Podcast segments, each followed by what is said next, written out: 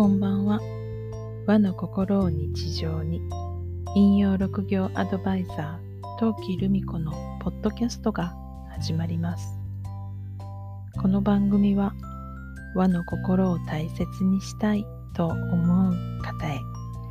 引用や暦のお話、心のステージを上げていくお話などを私自身の視点でお伝えしています。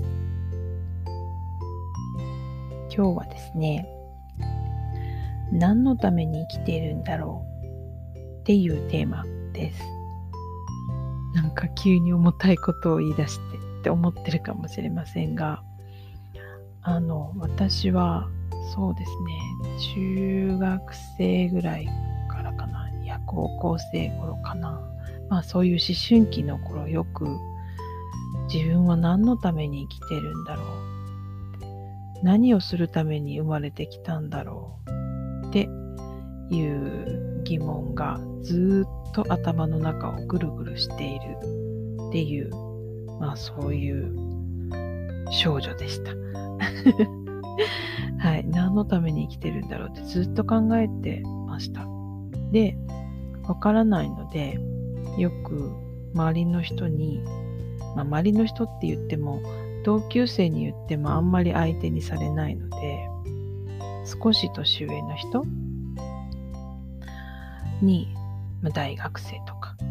あの、まあ、知り合いのおばさんだけどまだ若いまだまだ若い人だから当時のおばさんって思ってるからでも今から思えば20代後半とか30代前半とかそれぐらいの人なんでしょうね。そういう人たちに何のために生きているの？って聞いてました。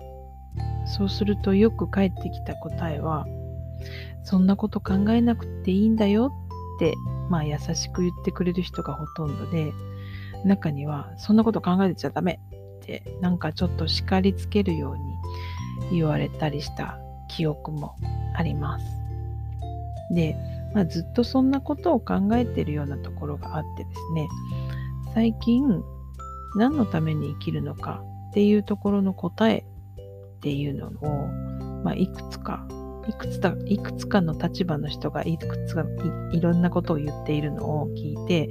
ああなるほどなと思ってることがあります。一つはあのサット療法宗像常次博士がよく言われるのは、あ、何のために生きるのっていうよりは死ぬ時に、ああ、いろいろあったけどよかったなと思って死にたいでしょっていう言い方をしますね。でそのためには自己成長するっていうことが必要だよって言います。で、自己成長するってどういうことっていうと、あるがままの自分であること、それができていることが自己成長であると言われてます。あるがままの自分であるっていうことが自己成長っていう考えが一つあります。あと、本明道では、まあ、悟りっていうのが、まあ、天命に向かうために悟りが必要であるって言いますね。生きる上で悟りっていうのを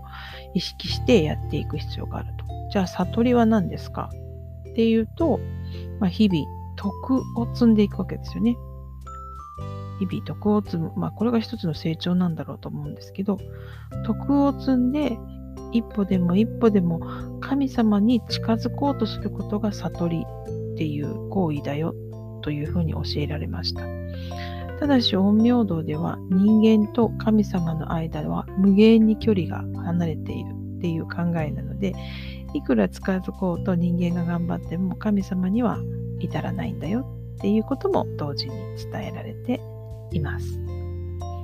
で、陰陽道が出てきたら今度、それに縁が深いのが神道ですよね。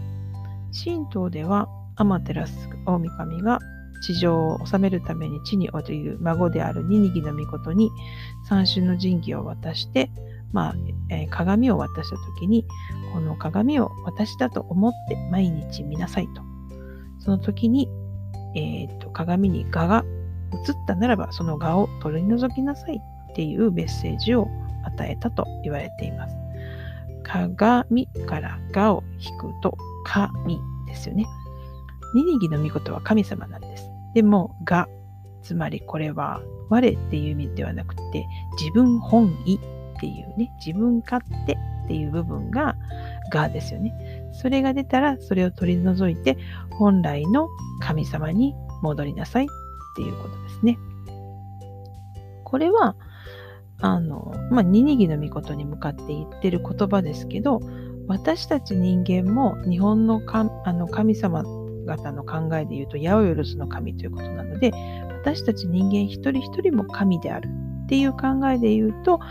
ニニギの御事と同じように自分の中に自分本位、自分勝手な我があるならそれを取り除いて、本来の自分、まあ言えばサットで言うあるがままの自分っていう神に戻りましょう。っていうのが、まあ、生きている間にやっていく。常に神であるっていう自分をキープしていく。そうでなければそこに戻れるように、戻れるように努力していくっていうことが生きるっていうことの、うん、ていうか、意味というか、生きる間にすべきことっていうことなんだよっていうことまでは、なんとなく私の中ではたどり着けたかなって思ってます。だから何のために生きているのの直接の答えにはあの厳密に言うとなっていないかもしれないですけどまあ人生のゴールに向かって何をしていけばいいのかっていう指針にはなりました。あるがままの自分であること。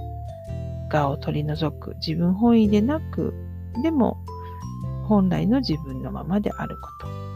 神様のようになりたいとあの近づきたいと常に徳を積んでいくっていう努力をあのやめないことっていうことが必要なんだなっていうふうに今は考えています。何のために生きてるの？そんなことを考えることってありましたか？あなた自身の答えはどんな答えでしょうか？さて、あなたの周りは今日はどんな一日でしたか？明日もあなたらしい一日でありますようにゆっくりおやすみなさい。陶器でした。